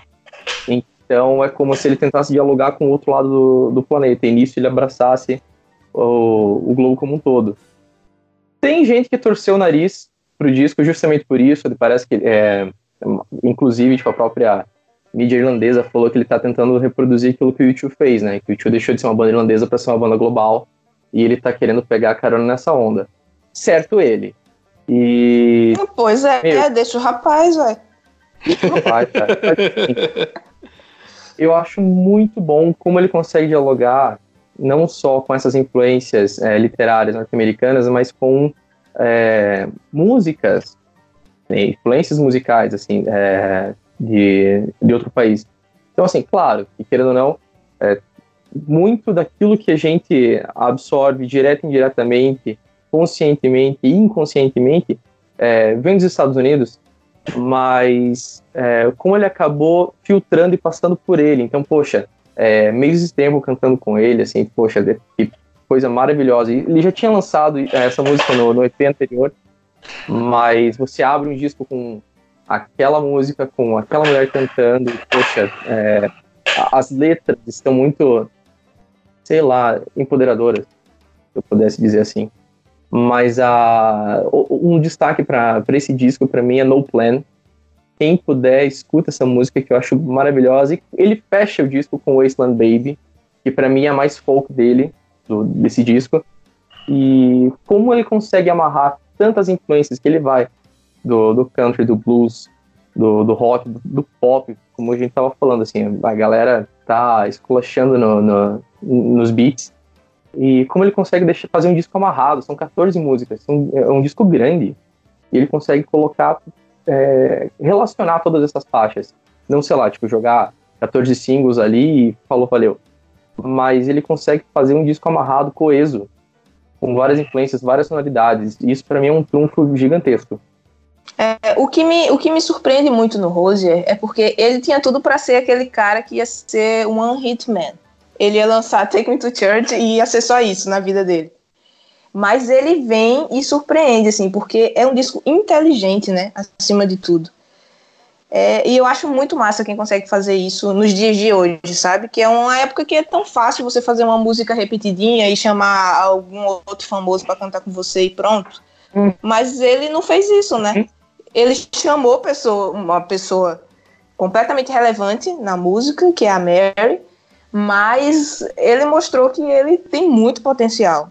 E não à toa ele está sendo cabeça aí de, de, vários festivais, né? Do cenário folk, soul e toda essa, essa coisa nos Estados Unidos. E eu acho que ele tá certo mesmo de se misturar e ganhar o mundo. Eu separei é, quatro álbuns, um já foi comentado, inclusive que foi da Lucy Rose, né? Então vou falar de outros três aqui que eu, que eu separei que eu gostei bastante que foi o, o do Local Natives. Eu achei o Violet Street um disco muito legal, que saiu esse ano, no primeiro semestre. É, eu acho que eles vieram com uma proposta bem madura e tal, tipo, mesclando. Não é uma banda que se auto-intitula indie folk, ou até às vezes é, falam que eles são indie folk, mas você vê uma influência Fleet Foxes ali absurda, assim. É, essa pegada e foi um álbum que eu curti muito, assim, com um single de trabalho que foi o When, When Am I Gonna Lose You, que eu achei uma música assim, fenomenal, do início ao fim, tanto letra, e mais, mais inovador ainda a construção métrica das palavras, como eles usaram é, a fonética das sílabas, sabe, para construir essa música. Eu achei incrível. É um disco que vale muito a pena ouvir, assim, do início ao final. Eles, os nomes das músicas, tem uma que se chama Café Amarilo, eu acho incrível esse nome, outra chama Vogue. É um disco, assim, bem. Tem um conceito, assim, uma certa crítica à sociedade atual, a, a relacionamentos. É um disco bem interessante, assim. Gostei bastante. E como falaram que iriam comentar, foi o The, do The Tallest Man on Earth, que eu achei um disco. Ah, não tem muito o que falar, cara. Tá, tá maravilhoso, cara. As letras. Acho que ele chegou num nível lírico nesse último disco é, surreal, assim, de verdade. Eu achei as letras. Ah, na própria música que começa, a Hotel Bar lá, que ele fala Things Will Be Fine, já é tipo um soco do caramba, assim, no início do disco, assim. E eu achei essa parada de mixagem, ele voltar para aquela parada mais crua, menos instrumentos. Se eu não me engano, não tem uma bateria o disco inteiro. Acho que tem uma música só que tem tipo uma percussãozinha, mas foi praticamente ele tocando todos os instrumentos o disco inteiro. Eu senti uma. Estava sentindo uma falta dele assim. Não que eu não gostasse dele com banda, achava incrível também. Mas ficou muito bonito esse disco dele, que eu até esqueci o nome agora. Mas é. É, acho que é I Love You. I Love You, It's Just a Fever Dream. Isso, é, isso, isso, é, isso. É. E, e, cara, esse disco é, é muito bom mesmo, Heitor. Caramba. Porque, cê, assim, vocês sabem, eu, eu, não, eu gostava dele, mas eu não era uma grande fã. Até ter ido pro show. Ele me ganhou naquele show, assim. Que falei, cara, esse homem é fenomenal demais, assim. O show dele ele deve é... ser lindo, cara, deve ser massa. Tipo. Muito, muito, muito bom. E desde então, toda vez que alguém me manda uma entrevista dele, um vídeo dele, eu, eu virei fã, assim. Eu tô quase tatuando esse rapaz em mim. Eu já tenho tatuagem da, de música dele. olha, olha aí. E aí tem, tem um colaborador do blog, o Marcelo Pantoja, que escreve muito bem. E ele fez uma resenha sobre esse disco que quem não leu precisa ler, porque assim, você é uma pessoa antes e depois de ouvir essa, essa resenha, de, de ler essa resenha, porque assim, ele faz umas relações desse disco com os discos anteriores que eu, eu não tinha observado. Até algumas músicas que terminam lá no primeiro disco de uma forma e começam nesse disco da mesma forma que eu não tinha reparado nessas coisas. Pois depois procurem lá. O texto se chama Dissipar. Abrir mão e se encontrar com The Tallest Man on Earth. E aí ele faz uma resenha sobre, bem profunda assim, sobre esse disco do Tallest e é, é fenomenal. Porque é outro disco também muito inteligente, só que aí é bem voltado para o sentimento, né? Porque o Christian, ele, ele é muito sentimental. Ele consegue passar para a música sentimentos assim que não é todo mundo que consegue fazer não. Eu Sim, acho esse brilhante. disco dele foi, foi, acho que desde o Dark Birds Home, na verdade todas as músicas dele, mas assim, eu sei que no Dark Birds Home ele foi um rompimento de um casamento dele e tal. É, as letras, acho que desde esse rompimento você vê que ele tem uma, uma certa melancolia ainda nas letras em relação a esse casamento, mas uma parada meio de superação. Assim, eu achei esse disco bonito pra caramba, cara. Eu gostei é. demais. E o último disco que eu separei, ah, que foi lançado essa semana de surpresa, acho que para todo mundo. Não tem como, é do, do meu guru, do Boniver, cara, que. Cara, eu amei esse disco, eu acho que ele chegou na, nas texturas, na. Coisas, acho que acho que tudo que ele já fez, ele até disse isso numa entrevista, caminhou, acho que para esse disco, assim, sabe? Ele tava caminhando para chegar nessa sonoridade.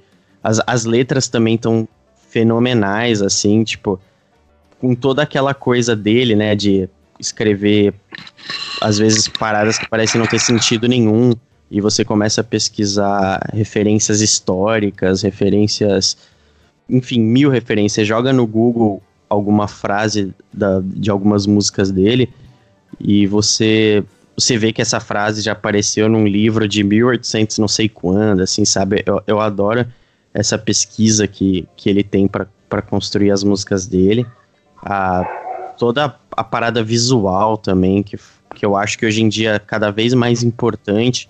E eu acho incrível quem consegue fazer esses álbuns visuais, né? Que tem acontecido muito. E, pô, cara, eu, eu, ainda vi hoje no Twitter perguntando, perguntaram para ele por que, que tem esses nomes estranhos, né? As músicas do disco. E ele respondeu, cara, eu achei mais incrível ainda, ele pegou sílabas do- de- dos nomes das pessoas que trabalharam no disco com ele, que ajudaram de alguma maneira. Então, é, é um disco muito sobre coletividade num mundo bem individualista, assim. Que eu acho que é um disco necessário, assim, hoje em dia. Eu, eu gostei pra caramba, assim. Ainda tô descobrindo mais, né? Nesse lance aí, Heitor, eu achei interessante, tipo, é, fora os dois singles que ele lançou que eu achei muito bom, o Faith e o Reimar, é, tem um- uns lances, não sei se vocês viram na internet, no, no YouTube dele, dele fazendo show pra uma pessoa só. Eu acho isso simplesmente fantástico. Tu viu isso? O, o Jens Leckman também fez isso, cara. Mesma coisa, show pra uma pessoa só. Demais Eu a a-. Eu achei genial, bicho. E ele canta, eu acho que é- ele canta meio sozinho e outra pessoa é muito emocionante. O, tipo, o olhar, a troca de olhares, é tudo muito, muito emocionante. É muito interessante. O Damien Rice também participou desse projeto, também chamou uma pessoa só pra ouvir, eu achei maravilhoso, cara. Porra, demais. Eu não sou selecionada pra essas coisas. Eu não Nem tenho eu. essa sorte. Nem eu. Eu não tenho essa sorte de estar nesses lugares. É.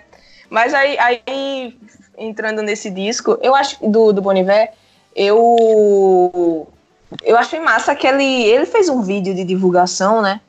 Que parecia uma coisa da, do Discovery Channel. Sei lá, era muito doido aquilo ali. Falando que eu acho que o inverno foi com Foreman, Forever Ago. Aí eu acho que o outono foi com outro disco, sei lá. E esse era o da primavera, eu acho. Ou é do verão, esse novo.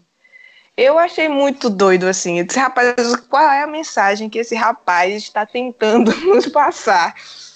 Porque é muito louco o que ele faz. Mas é isso. Eu acho que ele faz as pessoas pensarem, assim, sabe? Você não escuta ele só por ouvir. Não é ouvir por ouvir. Você tem que mergulhar nesse cara para entender todas as coisas que ele quer passar ali. Porque são muitas informações. Eu ainda não digeri todo o 22 a Million. Eu ainda não digeri aquele Exato. disco todo. Porque é muita simbologia, é muita coisa ali que você não. Eu já vi muita. Tem. Eu fico olhando no, no Analytics do Google, né? Do, do, do blog do Folk the World. E tem, vez ou outra, aparece alguém que chegou pelo blog procurando assim. Boniver é cristão? Porque tem os negócios de 666. Né? Não tem esses negócios. Aí tem o, o 33, 33 God. 33 é a idade de Jesus quando morreu e tem o God depois.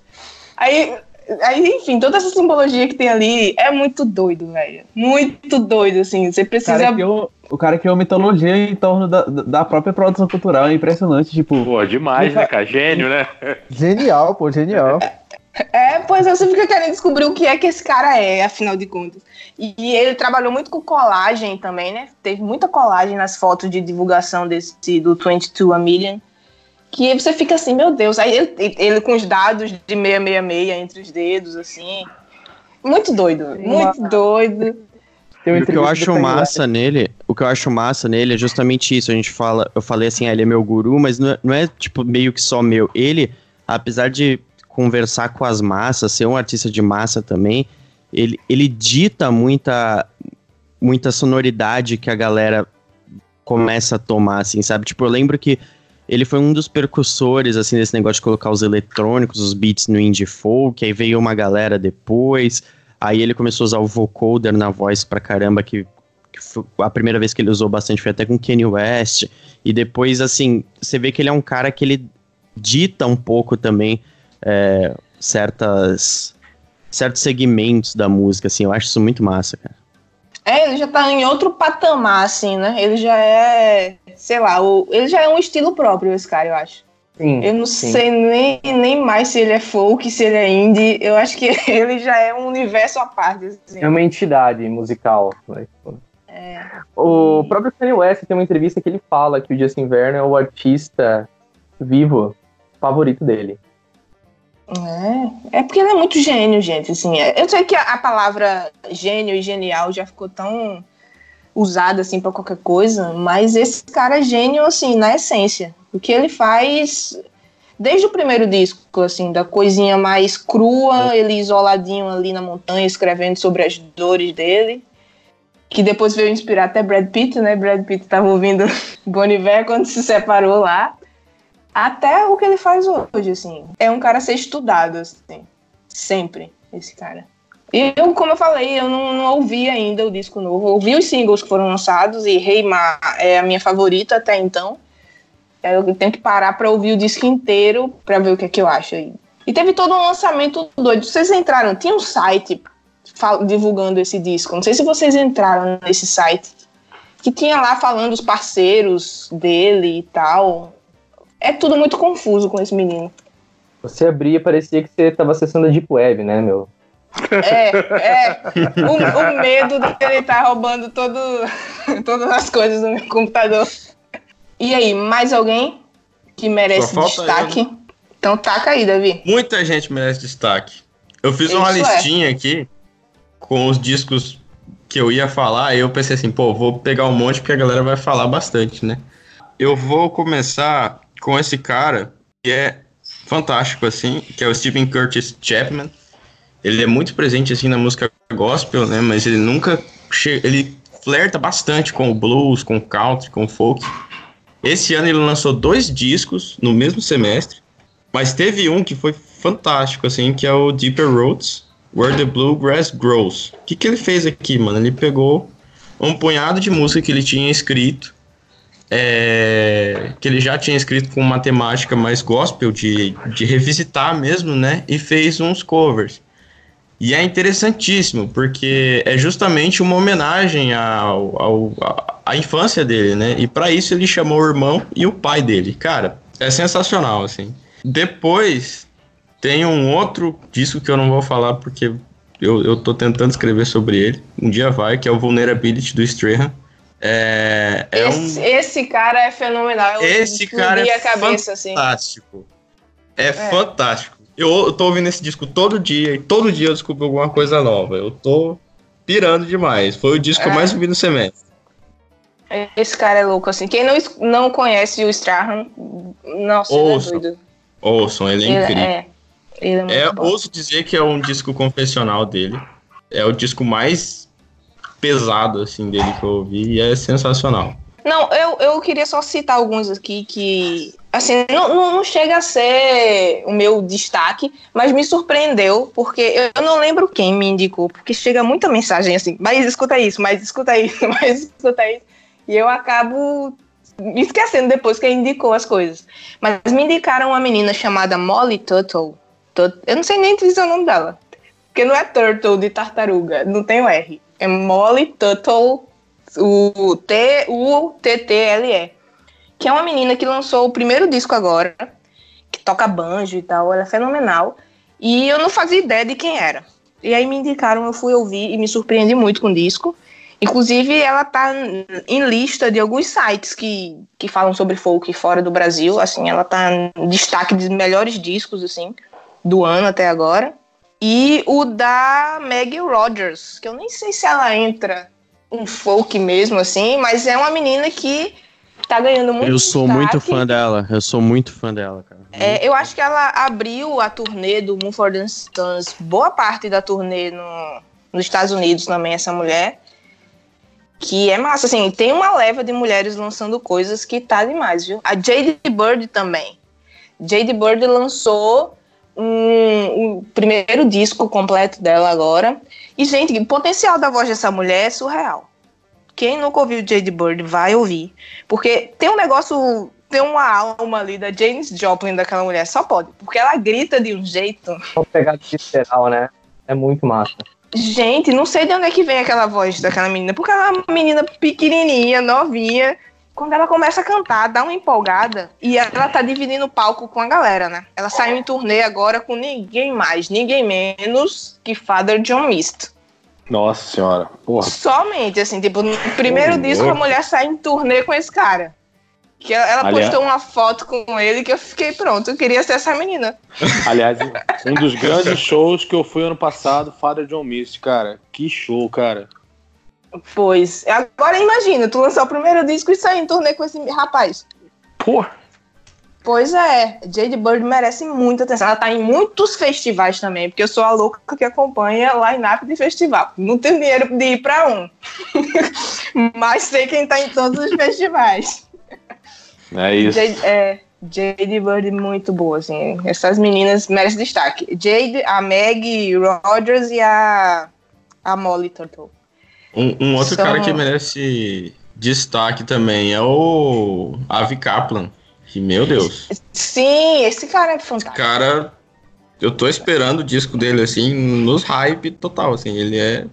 Sai esse ano ainda, né? Sim, segundo Sim. semestre tem muito Sai esse lançamento bom. Sim, É. com certeza, com certeza. Eu tô muito ansiosa pra ouvir o do The Luminers, que deve sair em setembro, e o do Devendra Banhart, que tá muito doido também. Ele lançando umas coisas misturadas com a terra natal dele lá, Venezuela, e com umas homenagens ao Japão, que eu quero saber o que é que vai sair de. de, te... de É, isso é Texas, mistura, né, Venezuela. cara? é, Bom, né? Texas, Venezuela e Japão. Não tô Porra. entendendo nada. Mais, mais do que. Mais tô do que isso, gostando. só é, só é o Tchan do Brasil com o Egito, cara. É, realmente. Ai, vocês, ai. vocês estão. Pra, pra gente ter- terminar aqui, que já tem uma hora e meia de conversa, e Gui já vai querer dividir esse episódio em dois. Porque eu vou querer colocar uns trechos de música aí também, pro povo entender do que, que a gente tá falando.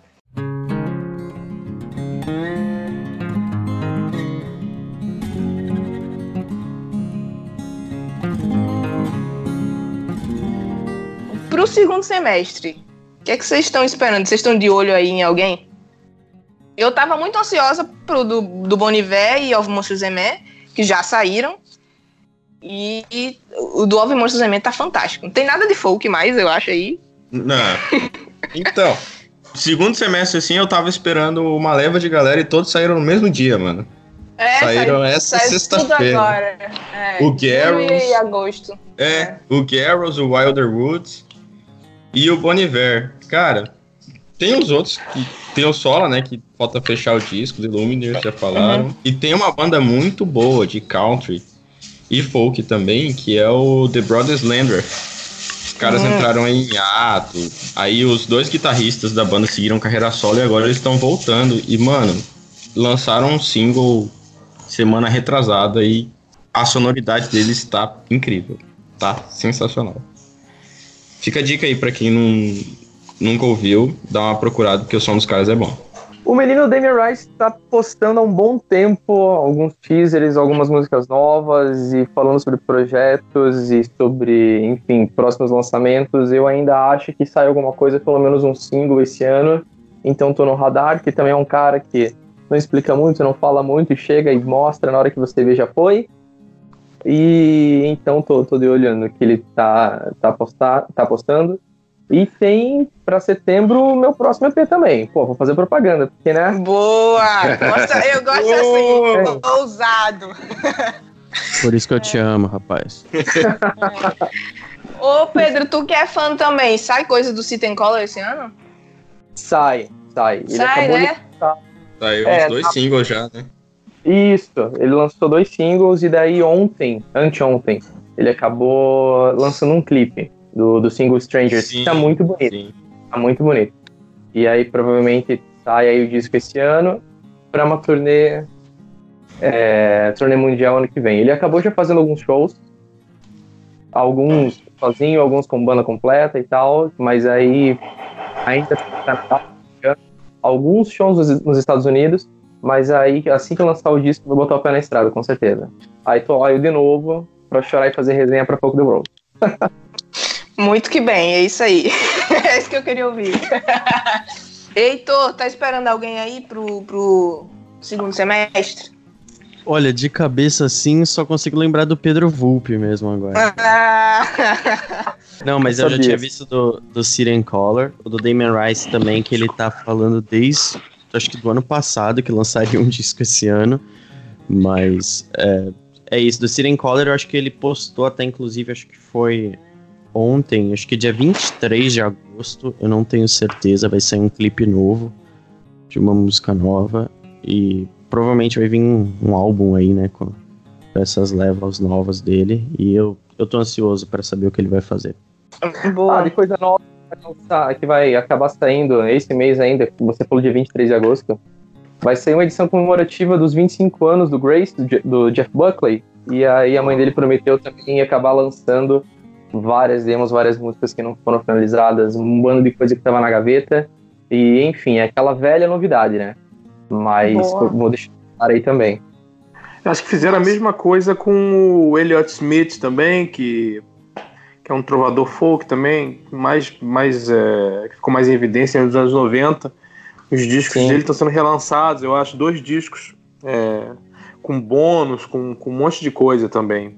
E outro que eu tô muito ansiosa é desse supergrupo da Brandy Carlile aí. Que ela se juntou com as meninas do country do folk para fazer um Sim, supergrupo. E eu acho que sai esse ano também, né? O... Já, já saíram uns três, uns três singles, assim, na sequência. Demoraram para lançar, mas também foi um atrás do outro, assim. E eu acho que o disco sai esse ano também. Tô ansiosa para ouvir, porque eu gosto desse povo ousado, assim. Que se junta e faz o negócio acontecer. É, não necessariamente é, na questão do folk, mas tem uma banda escocesa que eu gosto muito, que é o Câmara Obscura, e eles é, deram uma, uma boa pausa depois que a tecladista da, da banda morreu e tal. E a, a vocalista Traciane Campbell até fez um projeto bem legal com, com outro músico é, chamado Danny. O nome do projeto é Traciane and Danny. E eles misturam um monte de coisa, pop orquestral, 50s e, e violão, enfim. E, a, e, a, e aí a banda né, original da, da, da Traciane, que é o Câmara Obscura, eles voltaram a fazer shows agora. Inclusive tocaram num cruzeiro, num cruzeiro indie. Porra, que era o meu sonho de consumo, assim, tocando. Ei, como, como é que se escreve Obscura, no Cruzeiro Indie? Pois é. Cus- Olha só, Câmara Obscura, Belen Sebastian, é, Triciane and Danny, tem uma outra banda que eu gosto muito chamada o, o Always, é, e uma galera da Escócia, assim, Buzzcocks, uma, uma galera. E eu falei, porra, e aí a- o Câmara Obscura voltou praticamente tocando nesse cruzeiro. Fez um show anterior, eu acho, e eu tô bem, bem ansioso para que eles não necessariamente nesse, nesse segundo semestre, mas a partir dele, começo do ano que vem, lance alguma coisa nova. Boa, eu gosto muito do Câmara Obscura porque eu sou muito fã. ABBA é a minha banda favorita de sempre, Certo. assim. Eu amo ABBA. E aquela versão que eles fizeram pra Super Trooper, Isso. que é a, minha, é a minha música favorita do ABBA, enfim, é, eu sou apaixonada por essa versão. Eles foi assim que eu de versões, conheci. né? É, foi assim que eu conheci o Câmara Obscura. Eu adoro também. Eu gosto dessa vibe, assim, meio Belen Sebastian, meio. É, eu adoro, cara, adoro, adoro. É, eu queria ir nesse Cruzeiro Índia aí, eu fiquei com Pô, muita eu vontade. também, cara, eu também, cara. Seria minha realização hipster. Falei com a Letícia aqui, falei, pô, cara, vamos... mas, mas não vai dar. Já começou a pensar, já, já dispensamos na hora, assim. É, deve ser caro pra caceta. Pô, demais. Eu lembrei mais um disco, pessoal. Lembrei mais um disco que sai agora no final de agosto, que é do Noah Gunderson, da família Gunderson. Sai o disco Lover dele. Ele lançou dois singles já, que é o, o Lover e o Robin Williams, que essa música Robin Williams eu acho que foi uma das músicas mais bonitas assim que eu já ouvi na minha vida, de verdade. É, e eu tô ansioso por esse disco, cara. Eu gosto bastante do- desse cara, Noah Gunderson. É, gosto muito do trabalho dele. Ele que massa. E é uma homenagem a- ao ator? Sim, ele fala sobre o ator, assim, na verdade ele fala sobre a vida, assim, em geral, na... Ele fala até sobre a indústria da música na letra, é uma letra, assim, bem profunda. E ele usa a figura do Robin Williams meio que pra, pra metaforizar. É, é muito bonita a música, cara, é bem legal mesmo. Chama Robin Williams do Noah Gunderson. Tem um clipe também que é bem bonito, assim. É um violãozinho, uma guitarra só na música, é uma parada bem, bem bonita. Jesus, eu tô saindo daqui com uma lista de coisas pra ouvir que eu não sei onde é que eu vou arrumar tempo. É, nos encontramos em 2027, provavelmente. Pois é, vou, vou ter que ir pra montanha também, igual esses músicos aí, pra ouvir tudo que eu tenho pra ouvir e depois eu apareço. De novo, porque tá complicado. Só mais uma coisinha, além do, do The Lumineers, que eu acho que vai lançar álbum até o final desse semestre, eu tenho a forte impressão que o Novo Amor também vai lançar álbum até o final desse semestre, porque ele já lançou é, três singles, o não, não, é, No Fun No Luck, Look For You e I Make Sparks, que é do que são desses álbuns, de- desses singles que ele lança aleatoriamente, e do nada aparece um álbum. Então talvez apareça aí a qualquer momento. Eu tô no radar esperando ele também. Nossa, Novo Amor é meu, minha paixãozinha também. Nem sabia que ele tava com tanto single, tá vendo aí? Ai, Jesus amado, já tô abrindo aqui, tem 200 abas abertas no meu computador, com todas essas dicas de vocês pra eu ouvir. Eu sou apaixonada por Novo Amor. Então acho que é isso, gente. Quase duas horas de conversa aqui. E eu quero agradecer pra vocês esse tempo aí, pra gente trocar essas ideias, porque é impossível ouvir todos esses, esses discos, né? Tem que, um tem que ajudar o outro aí a descobrir as coisas novas, porque não tem como ouvir tudo que tá rolando. E foi, foram muito massas as dicas aí de vocês. Eu vou. Eu tô com uma lista realmente grande aqui de gente pra descobrir, pra ouvir de novo. Gostei, gostei do papo. Massa, sempre feliz de contribuir com você, Maísa. Galera, obrigado mesmo pelo papo, pelas indicações, tá tudo anotadinho já. Vou ouvir sim. E, e vem um próximo. Estamos aí sempre às ordens. É isso aí, Apro- agradeço também a participação. É, muito feliz em meu primeiro podcast aí com, com o pessoal do Folk da World. Agradecer muito a Maísa aí pela força, pela. Enfim. é, sempre de olho na cena e antenada com as coisas. Muito legal. É isso aí, um abração pra todo mundo aí. Aproveitem também para divulgar os arrobas de vocês, Pedro que já falou e também o Hugo, onde o pessoal encontra vocês no Spotify e nas redes sociais em geral para acompanhar o trabalho de vocês. Ah, é só jogar lá, arroba Pedro Hulp no Instagram, Pedro Hulp, Spotify, Deezer, YouTube e demais plataformas digitais. Manda uma mensagem, me diz que fechou das minhas músicas, vamos ser amiguinho. O Pedro é legal, seja, seja um amigo de o Pedro. Vai, Hugo, onde é que o pessoal encontra Feito Café? É isso, arroba Feito Café também, é, lá no Spotify, também estamos no YouTube também, é, tem os vídeos ao vivo lá também que a gente lançou ultimamente. E é isso, pedir pro pessoal ficar ligado aí na, nas redes, no Spotify, ah, no, no Instagram é Feito Café Oficial, arroba Feito Café Oficial. E em, em setembro a gente está lançando uma versão para uma música do Ian Slackman, que a música original é a Postcard to Nina, e a gente fez uma versão em português chamada Um Recado para Tito. E, enfim, tá muito legal. A versão a gente conseguiu a liberação oficial é, da, da editora do, do Jens Lackman. E vamos lançar em setembro com um lyric vídeo aí e tal. E mais, é, mais informações aí no www.feitocafé.com.br. É isso. Heitor, Valim, Eu, é, bom, mas colocar Heitor Valim nessas plataformas digitais, Spotify, Deezer, é, no Instagram tá lá Heitor Valim também, no Facebook também. É, podem encontrar minhas músicas. Ainda esse ano tem lançamento de um EP novo que eu finalizei ontem, inclusive. É, então é isso daí, logo logo tem música nova, vídeo novo, materiais novos. É isso aí, Heitor Valim, vocês acham? E mais uma vez agradecer o convite aí pro, pro bate-papo aí, que é sempre muito frutífero, acho, para todo mundo. Obrigado mesmo. Ícaro, para ler as tuas, as tuas sugestões de vida de roupa hipster e de, de músicas. Como é que o povo te acha? Pois é, rapaziada, eu, eu- o- no Twitter, que é a rede que, eu- que é a rede social que eu uso mais pra falar besteira, é arroba Ikarovski. E, e, e pode seguir, eu escrevo muito no. Eu, eu, eu pretendo escrever muito mais no, no Folk the World, então acompanhei o site. E é isso, gente. É, eu não uso muito Instagram, só pra foto pessoal mesmo. É Araújo Karovski, perdão, não é Ikarovski. Ikarovski é um cara do, do Recife que usa esse. Eu tenho muita raiva desse cara, porque ele pegou, pegou o meu, meu user e eu já tentei mudar e eu não, simplesmente não consigo. Então, Araújo Karovski. E tu não Então, esquece é esse ele, cara. ainda divulga o arroba do rapaz, tá vendo aí? É, ainda divulguei. o cara nessa- Davi, Ah, no Instagram e no Twitter eu tô como Davi Gabriel DGG. Pode seguir lá. Eu não uso muito nenhuma das duas, mas quem quiser seguir. Eu não uso, mas pode seguir se quiser. É, Meninos, obrigada pelo papo. Foi muito massa.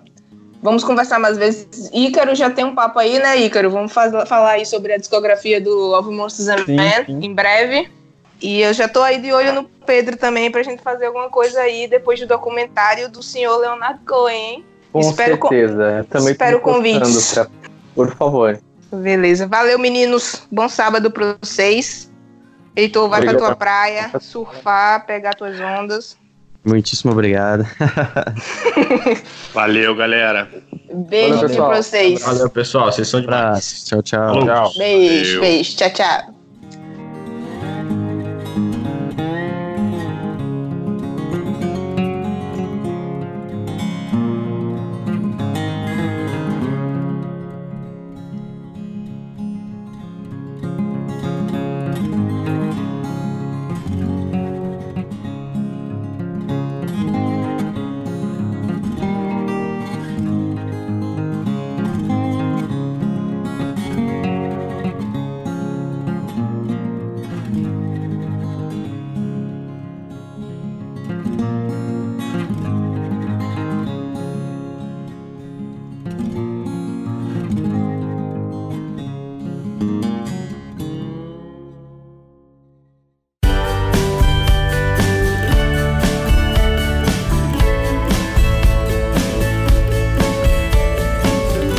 Focalizando.